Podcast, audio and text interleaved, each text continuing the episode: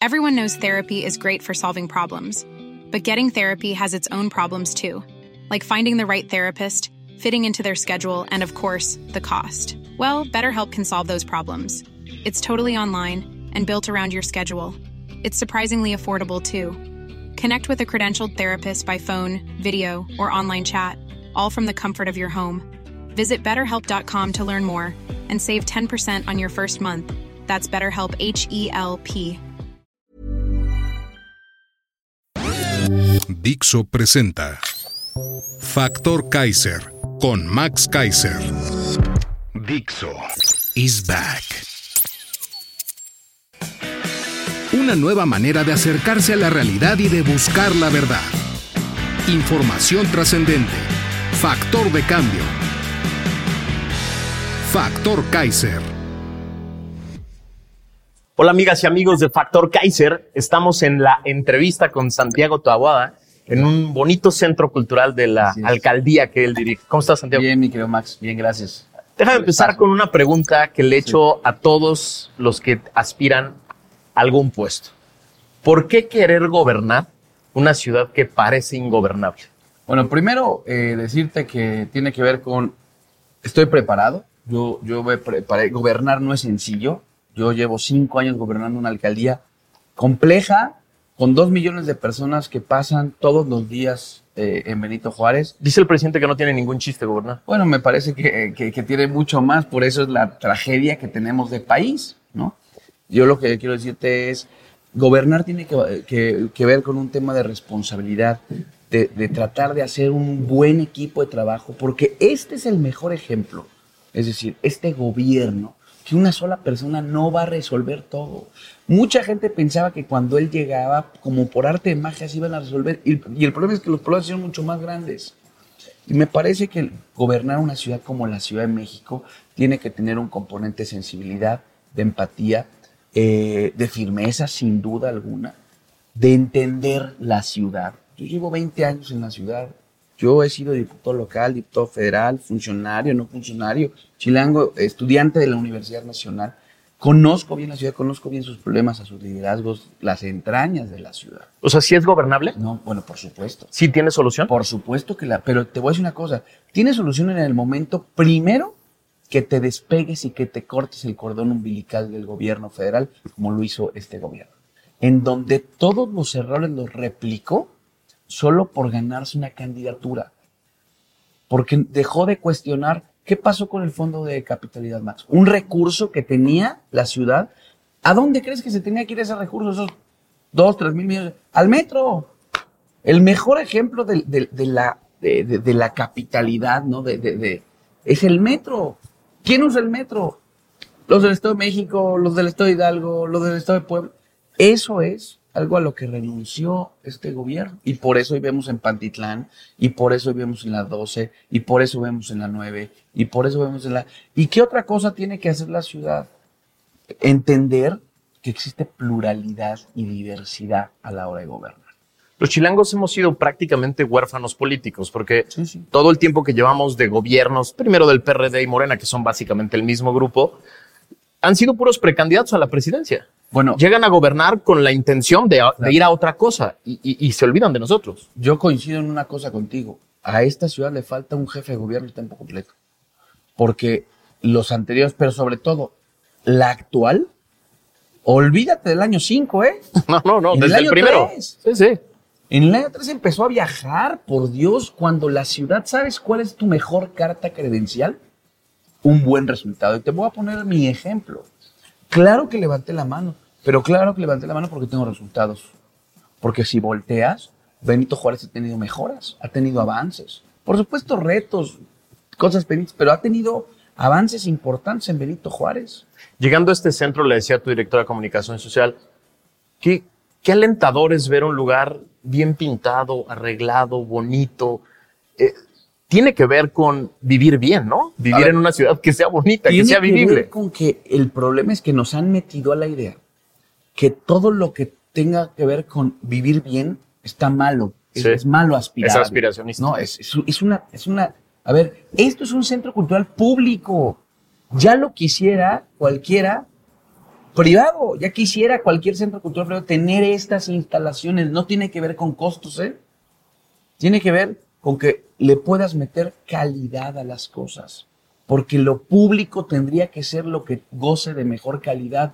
Es mi pleito con el tema de las escuelas públicas. ¿Sabes qué pasó con la pandemia? Se hicieron las distancias más largas. ¿Es en serio que una escuela pública no va a tener un baño? ¿No va a tener un arcotecho? ¿Dónde, ¿Dónde un niño se va a resguardar del sol? ¿Dónde un niño se va a resguardar de la lluvia? ¿Dónde un niño va a jugar? ¿Dónde una niña va a poder ir al baño?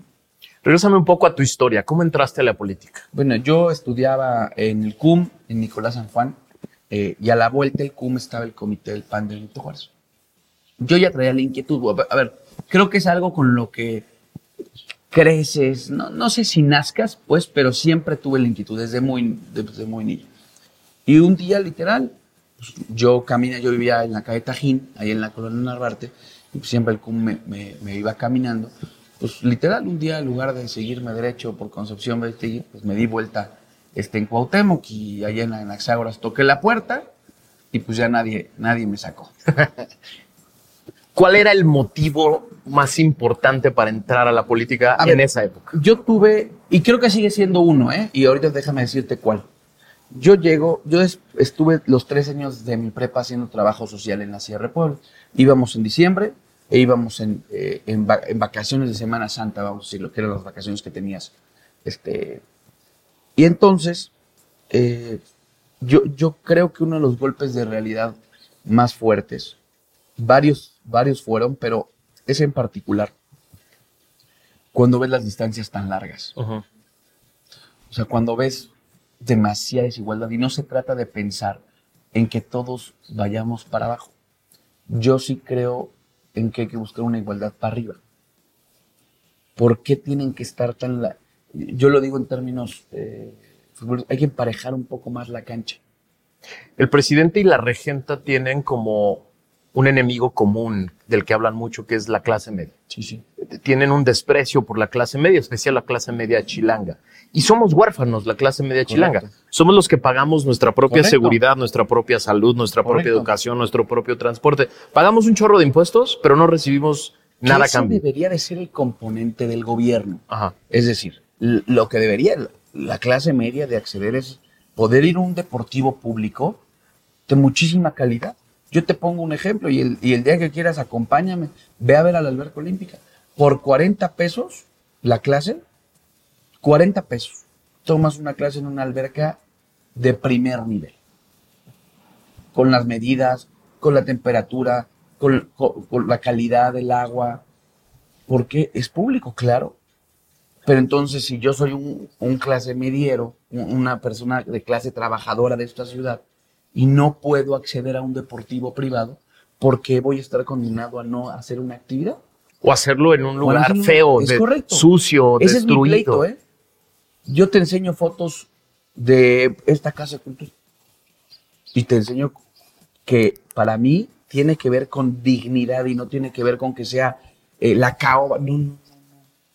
Pintada, punto. O sea, con- limpia. Contigo finalmente la clase media tendría un jefe de gobierno que los voltee a ver. Por supuesto, bueno, la clase media y la clase trabajadora de esta ciudad. Porque todo mundo, en esta ciudad a nadie le gusta estirar la mano. El problema es que el presidente y la jefa de gobierno han estirado la mano mucho tiempo. Han vivido de lo que le han quitado a muchos trabajadores con este asunto de su proyecto de nación. Nada más que ya nadie lo dice. Y yo sí me acuerdo. Porque yo desde ese momento yo ya hacía política chilanga. Yo en el 2003 entro. A mí me tocó ver el ascenso del obradorismo en la ciudad y cómo la gente en las plazas de las antes delegaciones y del gobierno le daban. Pues hasta fue un tema de nota el diezmo para el movimiento. Y de eso vivían. Ellos no saben lo que es pararse temprano y tenerle que jalar. Ellos no saben lo que es trabajar, ellos no saben lo que es deber un crédito, un crédito de una casa, un crédito de un coche, un crédito de un celular, un crédito lo que quieras. Eso no, y, y para que eso lo puedas pagar hay que trabajar. Ahora, el proceso va a ser complejo. Sí, sí. Digamos, finalmente parece que hay una buena ventana de oportunidad para la oposición en la Ciudad de México. Muchos ya levantaron la mano y Sí, hemos tenido el drama en muchas ocasiones desde la oposición, de muchos levantan la mano, empiezan los pleitos, uno queda, todos los demás brazos caídos. ¿Cómo, cómo imaginas este proceso? Yo, a ver, yo creo que lo más importante es que primero visualicemos algo todos. Que el proyecto es más importante que las personas. ¿Qué quiere decir eso? O sea, porque suena padre, pero ¿qué quiere decir? Para mí es más importante ganar la ciudad que decir, es que si yo no soy el candidato, no, no, entonces no estamos en la misma sintonía. Para mí, lo más importante es la ciudad. Y claro que quiero, y claro que tengo cartas credenciales, y claro que he hecho trabajo territorial, y claro que tengo presencia en la... Eh, por supuesto. Pero yo lo único que estoy pidiendo, porque yo es lo que también estoy ofreciendo, que si yo no soy, yo voy a pedir participar en el proyecto con la misma intensidad, porque es lo mismo que yo le estoy pidiendo a los demás, que si no son, no se va a irse a su casa, no se vale decir, ah, no, ya me voy con el balón y me voy de la cancha.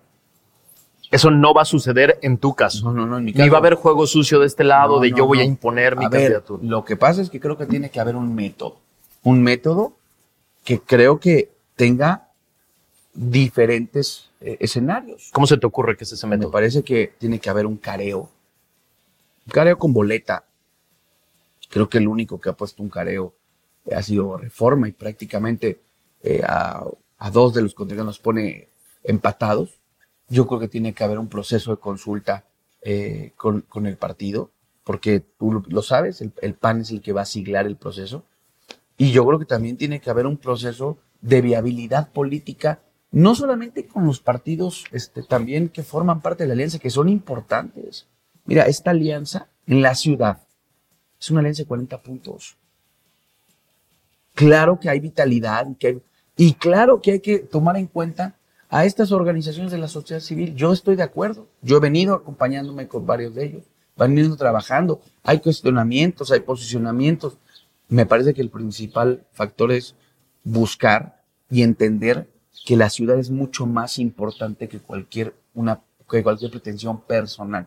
Y otro, y otro factor, perdón. Para que no haya brazos caídos no tiene que haber avasallamientos. Ok, ¿qué quiere decir eso? que todos tengan un espacio donde puedan sentirse en un, en un asunto de crecimiento político o de, eh, vamos a decirlo, o de espacio político propio. Si tú le dices a alguien, no solamente no quiero que seas, no quiero que tengas absolutamente nada que ver, nada que hacer, pues claro que esa persona se va a ir a su casa. Ahora, dime una cosa, tanto la regenta como López ya echaron a perder para siempre, espero, los proyectos unipersonales. Sí, sí, sí. En, en, este, en este proceso hay muy buenos perfiles del lado de la oposición. ¿Los invitarías legítimamente a ser parte del proyecto con cargos importantes y, es que para que haya un equipo? a ver, yo, yo juego fútbol, yo sigo jugando fútbol, es algo que me apasiona. Es más, tenemos a nuestro equipo de tercera división aquí en la alcaldía de ah, Este, a ver, te voy a decir por qué creo en el. creo que el fútbol se parece mucho más a la política y, y, por qué me gusta. Porque tiene, tú puedes tener al mejor jugador del mundo en tu equipo. Nada más que si no tienes a un buen portero, un buen lateral, un buen condición, no hace nada. Ya tenemos el ejemplo en el Mundial de Cristiano Ronaldo. No llegas ni a las semifinales. ¿Quieres hacer bien las cosas? Arma un Dream Team, arma un buen equipo, arma un buen once, pon un buen portero, pon a alguien que ya ha sido portero, ¿Quieres tener un buen goleador? Pon a alguien que ha metido goles. Ahora, el equipo con la ciudadanía y con los empresarios de la Ciudad de México es complejo.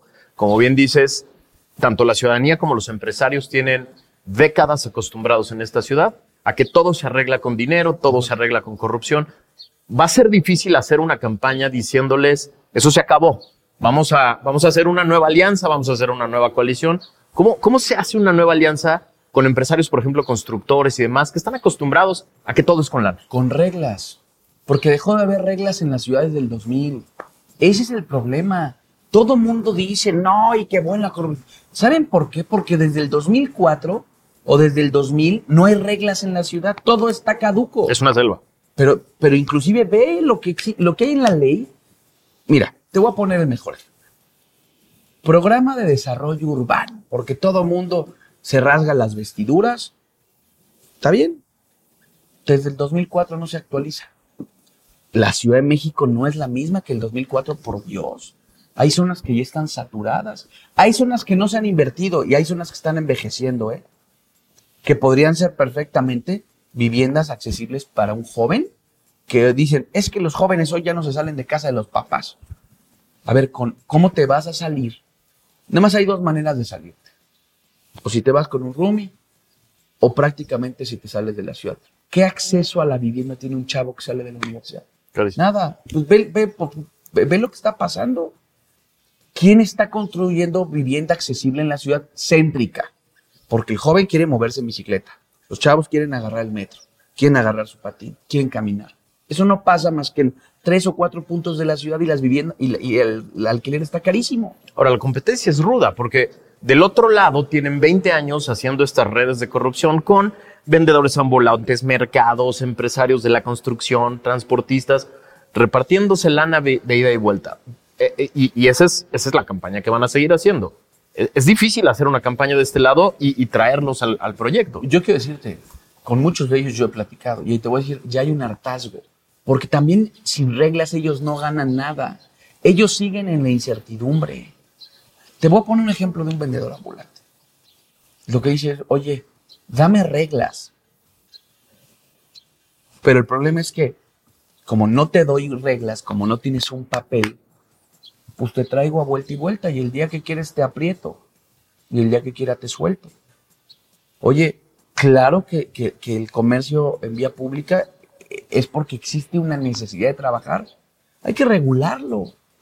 ¿Hace cuánto no se propone una regulación del comercio? Los mercados públicos. Yo he platicado con ellos. ¿Ahora sabes que no les quieren dar su cédula? Llevan tres años prometiéndoles que les van a dar su cédula, cédula de empadrón. ¿Sabes por qué no se las van a dar? Porque les van a traer con la zanahoria aquí. Los mismos transportistas, el transporte concesionado, las rutas. Oye, no, te voy a verificar. No, vamos a hacer algo con él. Vamos a, vamos a ver cómo mejoramos, porque no es solamente el tema del metro. La gente no vive al lado del metro. La gente para llegar al metro tiene que tomar una combi, tiene que tomar un micro. Hay que ver cómo están. Oye, chatarrización, perfecto. ¿Quién la va a pagar? O sea, sí se puede ganar esta ciudad sin hacer convenios oscuros Por con todas estas mafias que llevan años en la ciudad. Con claridad hay que darles reglas.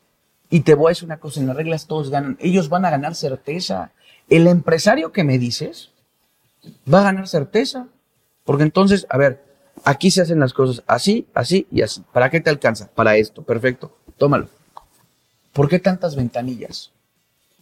Te voy a poner ese ejemplo rapidísimo. Yo soy alcalde cinco años de Benito Juárez. Te voy a decir que existen cuatro o cinco ventanillas para hacer un trámite en la ciudad.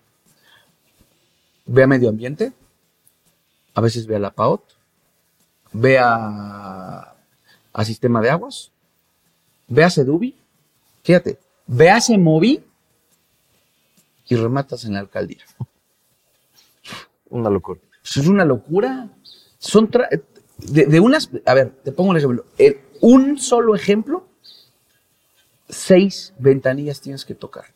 Claro que ellos dicen, pues, ¿por dónde me ahorro el camino? Seis oportunidades de corrupción en cada una de las ventanillas. Y hay ejemplos, por eso a veces hay que tener la apertura, por eso eh, yo siempre digo, por eso al presidente no le gusta viajar, porque no le gusta entender cómo se mueve el mundo, porque también entender cómo se mueven y cómo hay otras experiencias en otros estados, en otros países, te permite. Perú tiene un, o tenía ¿no? Una sola ventanilla, por ejemplo, Lima. Ahora, algo están viendo en Morena que hay una persecución muy seria en tu contra. sí. Platícale a la gente de qué se te acusa, por qué y cuáles son tus, tus motivos y tus respuestas a estas acusaciones. Primero decirte que yo llevo tres años, casi tres años, queriendo ver de qué se me acusa. Olvídate que yo sea alcalde. ¿eh? A ver, yo al final del día, hoy soy alcalde, mañana no lo voy a hacer.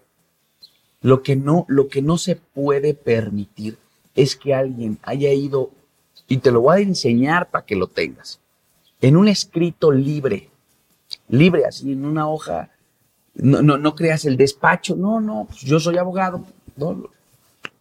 Yo quería saber, primero, de qué se me acusaba. Te estoy hablando marzo del 22, enero del 22. Hoy no sé de qué. Pero ¿qué sí sé? ¿De qué sí tengo constancias? De que hay una. De que hay toda una investigación.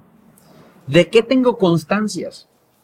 De que desde el 2021, al peor estilo, metieron mi número telefónico en donde yo tengo la titularidad de la línea, inventando o, o en carpetas, en investigaciones que tienen que ver con secuestro y desaparición forzada de personas, para poder tener mi geolocalización. O sea, ¿dónde estoy?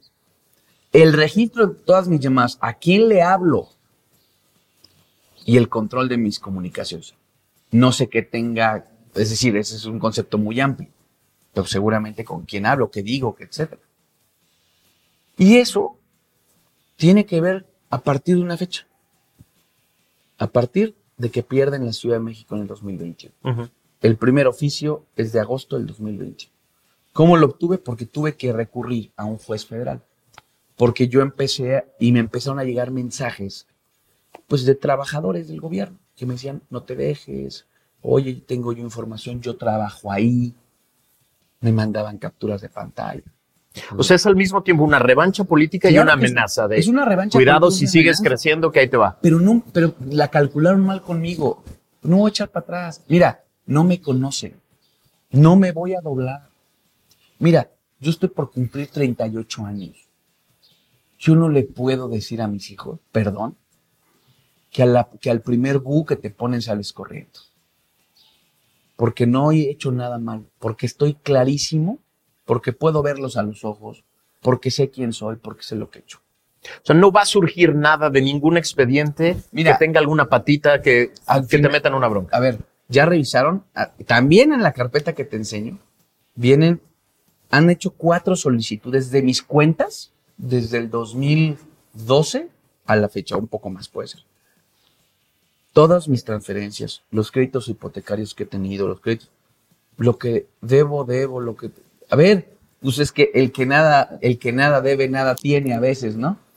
Yo he tenido créditos, los he pagado, me atoré en uno, lo vendí, pues tuve que pagar, y, ahí voy. Pero entonces esto es una señal de que están dispuestos a todo. A ver, no se van a detener. Fíjate lo grave del asunto. Que insisto, a veces porque hay un cerco mediático, nadie habla de la gravedad. Pero cuántas veces se, se retorcían y se rasgaban las vestiduras y decían, Pegasus, la noche del, del, neoliberalismo. Perdón, el haber involucrado a un alcalde de oposición de esta ciudad con dos delitos tan sensibles como es el secuestro y la desaparición. Hay mujeres en la calle y hombres buscando a sus hijos y este gobierno prefiere ocupar el poco o mucho material que tiene, recurso humano y recurso público, en investigar las telecomunicaciones de un opositor. Que encontrar a una niña, a un niño, a una mujer, a un hombre, a una hija o un hijo en esta ciudad porque nada más te lo digo como dato, las desapariciones a partir de que llegó la regenta se fueron para arriba. Entonces, eso es, o sea, realmente ese es el, ese es el, el miedo. Entonces, pero si están dispuestos a todo, quiere decir que ustedes tienen que estar preparados para, Para, todo. Es todo. correcto. Es correcto. ¿Están preparados para Sí, todo? sí, yo te lo digo. Yo me, yo me he preparado, hasta me he mentalizado. ¿Por qué? Porque ellos van a hacer todo lo, lo que esté en sus manos, porque están preparando una elección de Estado. Mira, la Corte, lo que ayer pasó en la Corte. ¿Qué era el plan B? Es decir, se acabó el INE. Se acabó la credencial de elector. Porque es muy cara. Fíjate la idiotez. No, no, la Guardia Nacional seguramente va a poder instalar casillas, ¿no? Que será en el fondo. Sus servidores de la nación, Guardia Nacional y pues el resultado en gobernación. Pues así sí sacan las dos terceras. Y ayer lo que pasó en la Corte es no. Como, como decíamos hace un rato, ¿vamos a ganar o vamos a perder? Pero que es en las urnas. Lo que pasa es que ellos lo que perdieron en las urnas en el 21 lo quieren ganar en la fiscalía. López y su regente están desde hace rato intentando esta idea de la desesperanza. No hay oposición, no hay liderazgos. no- ¿Hay oposición? Por supuesto. ¿Cómo, cómo, cómo, A ver, cómo tú se lo- ve? Tú lo decías. Ve, ve, ve el nivel de los perfiles que han levantado la mano en la ciudad. Yo te lo digo, yo voy a hablar por la ciudad. Ve el nivel de oposición que hay aquí. Gente con trayectoria en, gobiernos, gente con trayectoria en el legislativo, gente con trayectoria en la función pública. Oye, a ver, gente que hemos trabajado en territorio, que conocemos la calle, que no somos nuevos en la ciudad, que nos hemos dado con ellos desde el 2003. Yo me he dado con ellos desde el 2003. A mí me sacaron a patadas, yo estudiando en la Facultad de Derecho, en el tema del desafuero, en un debate de Ortiz Pinquetti y Triana, cuando Triana era diputado federal. Pregúntale. Nos sacaron a patadas del auditorio de la Facultad de Derecho con el debate del desafuero. Ni hablar. ¿Sí me explico? Así fue. Así- esas nos tocaron los corretistas. Nos tocó obviamente los debates, nos tocó el, el- el 2006, nos tocó el 2012 cuando ganó, aquí la- en la ciudad ganó la izquierda por una amplia mayoría con un 70%. Nos ha tocado de todo. Ahora, tanto López como la regente Morena en general han echado a perder una palabra que, que- que era buena, que era la palabra bienestar. Sí, caray. Eh, un- La han echado a perder porque todo lo Hay que, que toca esa palabra. algo, ¿no? Exacto. Los chilangos ya nos acostumbramos a vivir, a vivir mal, a vivir feo, a vivir en una ciudad eh, con tráfico, por, eso muchos, sucia. por eso muchos chilangos ya no quieren vivir en la Sí. ciudad. ¿Se puede tener bienestar? O sea, platícanos cómo, cómo podríamos vivir en una ciudad con buena calidad de vida. Mira, yo te voy a poner un ejemplo. Muchos dicen, bueno, es que Benito Juárez no es la ciudad. Me queda claro, ¿eh? Nada más que sí hay que llevar los servicios de Benito Juárez a toda la ciudad, que es muy distinto. ¿Cómo? Sí, precisamente. A ver, ¿por qué, por qué aquí empecemos con dos cosas? ¿Por qué aquí, para empezar, no hay un juarense que te aguante un altero de basura? Y que no pasen media hora, ¿no? Porque a la gente le acostumbraron a que lo más importante que era su entorno y que ese, su calidad de vida esté desastroso. Que saliendo de su casa, su hija se vaya en una calle hecha trizas, oscura, mal pavimentada, que llegue a la escuela y que sea una tragedia su escuela, que, no, que el pizarrón no pinte. A eso nos acostumbramos. ¿Y qué hay que hacer? Invertirle y meterle dinero a los bienes públicos de la gente. Eso es, el, ¿cómo, cómo se mide la calidad de vida? Pues en tu entorno, hombre. Si tu parque está bien, si, si, la escuela a la que vas está bien, si la seguridad está bien, si el transporte público que usas no se cae. Hoy dieron portazo en Pantitlán. Se, a ver, se cayó la 12, chocó la 3, se para todos los días. Eso me parece que es atentar contra la calidad de vida, porque ojo, el tema del metro es mucho más social de lo que creen. Porque hay gente que deja de hacer, deja de estar con los suyos por las tres horas que se tarda, seguramente, en llegar al siguiente tren. Ahora, para, para todo esto, para que la ciudad evolucione, tenemos que desacostumbrarnos a vivir en la mierda y empezar Correcto. a acostumbrarnos a exigir, Correcto. a, a ser Por ciudadanos. eso quieren a la gente, activos. por eso quieren a la gente en la mierda. Ujú.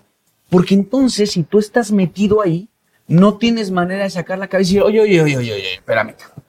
A mí me vas a hacer esta porquería. A mí no me vas a dar este servicio de porquería. A mí no me vas a llevar esta clínica de porquería. Precisamente porque lo que tenemos que hacer es que la gente en la ciudad tenga esa aspiración y logre exigirle a su gobierno tener una clínica digna. No tiene que ver con lujos, ¿eh? Pero no puede ser que el hospital de Joco esté como está. Ahora es una batalla el difícil. hospital general, claro. Porque por un lado, los de, los de Morena le van a decir, quien sea el candidato, yo te regalo todo. Tú, ciudadano, solo estira la mano y yo te regalo. Y de este lado tú les vas a decir, somos corresponsables. Se puede hacer una campaña en ese, eh, co- con esa diferencia que parecería La gente en la, en la ciudad prefiere pagar un poco y tener algo de calidad. Y te voy a poner el ejemplo de la alberca olímpica. El 70% de los usuarios no son de Benito Juárez. Fíjate, prefieren venir de otra alcaldía de la ciudad, principalmente de Iztapalapa, a pagar 45 pesos su clase o 12 la de karate, pero solamente estar en un espacio de calidad. Tener una regadera donde bañarse después. Tener un vestidor, tener un baño digno. O sea, tú dices, a los ciudadanos sí les gusta la corresponsabilidad. Claro. No les El gusta problema es que recibir no- gratis. nos han querido meter en esa bolsa. A ver, yo estoy recorriendo la ciudad, pero no de ahorita, de, de- de mucho tiempo. Yo he sido un actor político activo en mis momentos, en mis responsabilidades. A ver, a la gente, si a la gente le dices, oye, vas a tener un mejor metro, vamos, ayúdame. La gente dice, claro, Ahora hay dos grupos que creo van a definir la elección el año que entra, tanto en la ciudad como en la nacional. Jóvenes y mujeres. Y a los jóvenes nadie los está Es llamando a la política y no quieren entrarle a la No. política. ¿Cómo los vas a llamar? A ver, primero los jóvenes no quieren entrarle y no les llama porque ¿qué futuro les estás dando? Yo te digo... no eso- le crean a nadie. No le creen a nadie, pero porque nadie les está dando certeza de nada. Porque un joven que sale, ¿qué quiere hacer? Quiere conocer, quiere aprender, quiere salirse de su casa. ¿Qué condiciones les estás dando para que emprendan, por ejemplo? Dime hoy, dime hoy un programa, uno solo, de emprendedores. Un chavo que le digas, a ver, pon tu horno, pon unas pizzas. No. ¿Quién te capacita hoy para tratar de tener un proyecto? Porque muchos de estos jóvenes no quieren ser empleados. Es otra generación. Y obviamente están viendo la posibilidad de salirse de la ciudad porque no le ven viabilidad, porque es una ciudad cara, porque no es una ciudad accesible para ellos. Porque ellos, la mayoría de ellos, a lo mejor no tienen un coche, a lo mejor tienen una moto, y a lo mejor tienen una bici, y a lo mejor quieren caminar o usan el metro. Entonces, claro que nadie se está involucrando con ellos. ¿Son tu causa? Por supuesto que es mi causa. Como las mujeres, como los niños, como los jóvenes, como este grupo poblacional al que también, en el que yo me encuentro. Cosas concretas que se te ocurren para jóvenes y para mujeres. Mira, primero el tema de jóvenes tiene que ver con un tema de vivienda. Ajá. Si no hacemos estos clústeres de vivienda para jóvenes accesibles, y por supuesto en toda la ciudad, pero particularmente para este grupo poblacional, que no tiene, no está teniendo viabilidad en nada. Si no vive con un roomie, no tiene, no tiene posibilidades de, de tener dónde más que con sus papás. ¿Qué pasa con los jóvenes? Hay que darles oportunidades, hay que ayudarles a emprender, hay que darles un primer empujón, porque el problema del negocio no es ponerlo, ¿eh? Pues todos lo hacen. El problema es el año 2, cuando empiezas a vivir la crisis de sostenerlo. ¿Quién en ese momento te dice, espérame, aquí está, vamos a hacer un crédito blando, vamos a buscar herramientas, oportunidades? Yo lo hice en la pandemia, más. A mí nadie me lo cuenta. Yo empecé a ocupar el tema del salario solidario y fue una propuesta de Coparmex que después a muchos les dio miedo sostener ¿eh? de los empresarios, porque por ahí les dicen, no, es que no lo toman en cuenta, no, no, no, no. no". Y yo a muchos los busqué, ¿eh? Y yo ponía una parte del salario para que no corrieran a la gente. Porque es una fregadera que en media pandemia, cuando tienes seguridad social, te corran. Porque hay dos tragedias ahí. La pérdida del empleo y la pérdida de la seguridad social. Te enfermas, te cargo. Entonces, creo que tiene que ver con eso, con darles un empujón, una herramienta. A ver, ¿qué había? Me parece con sus temas, pero el programa que tenía el gobierno anterior, el gobierno federal anterior, para emprendedores, era bueno. Corrígelo, quítale la corrupción. A ver, está bien. Pero era precisamente eso, financiar en el año 2. El tema de mujeres, a ver, este gobierno, nada más para que lo, lo- lo- lo tengamos en dimensión, lleva más ruedas de prensa sobre Benito Juárez que sobre feminicidio en esta ciudad. Este gobierno, el de la ciudad, le quitó todo a las mujeres. Mira, empezando, cuando decidió las estancias infantiles el presidente, los fustanates, el gobierno no dijo nada. Y vaya, las estancias infantiles son para mujeres trabajadoras. No es para quien tiene la posibilidad de cuidar a sus hijos o inclusive que alguien nos cuide en su casa. No, no, no. Es para quien tiene, no tiene de otra y tiene que tener a sus hijos en un espacio digno, en un espacio seguro. No. La otra parte. Dime tú, hoy, en la ciudad, ¿qué se hizo para el tema de la violencia hacia la mujer? Dime, dime de los casos relevantes que ha hecho la fiscal de la ciudad. Nada. O sea, ¿me estás diciendo que Claudia no es feminista? No, bueno, pues, ¿qué te digo? Las, prefirió las vallas de palacio. Es que ese es el problema. Ella misma atentó contra su esencia.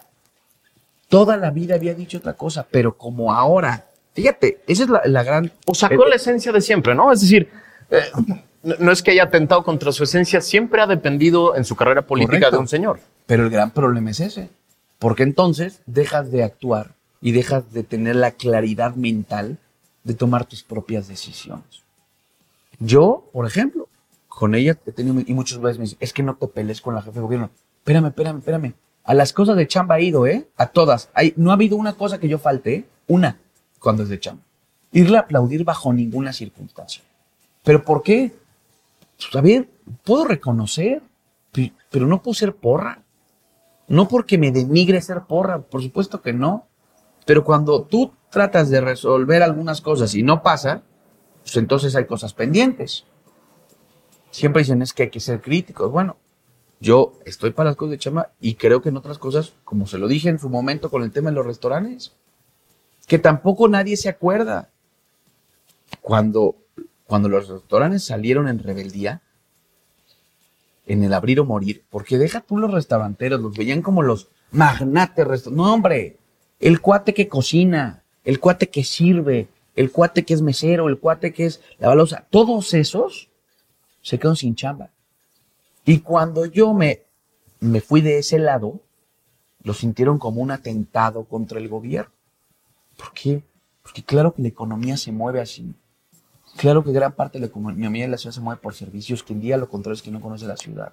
Creo que hay una clave gigantesca para la elección del año que entra. Déjame terminar con esta pregunta, que es la participación. Sí. Morena no gana cuando la participación es mayor al es. 55, Así es. 60%. Por eso en la ciudad, por eso la ciudad perdieron.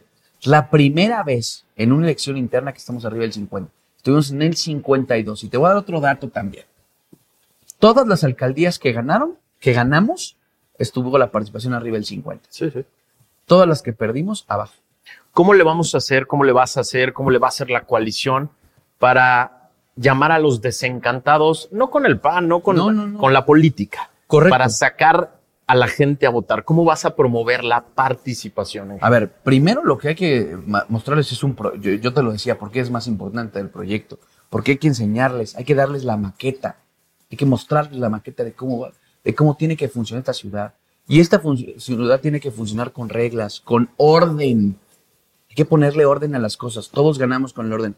Esta ciudad tiene que funcionar con inversión, aunque no les guste. El día que dejen de ver la inversión privada como un atentado contra la soberanía, en ese momento la ciudad, la ciudad se tiene que modernizar. A la gente también hay que decirle que esta es una elección en la que están en riesgo muchas cosas, Max. Está en riesgo la democracia de este país, está en riesgo la estabilidad de este país, está en riesgo el futuro de este país y de esta ciudad. Me parece que los incentivos están dados. La gente en la ciudad hizo colas de horas en el 2021 por querer votar. Hubo casillas con el 90% de participación.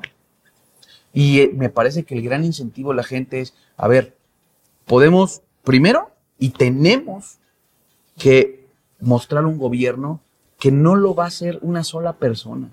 Tenemos que entender que los gobiernos de coalición llegaron para quedarse. ¿Estás convencido de que le pueden ganar a Morena en la ciudad y en la en el Sin país? duda alguna. Sin duda alguna. Con esa nos vamos. Muchas gracias. Max. Gracias. Gracias a todos. Nos vemos la que sigue.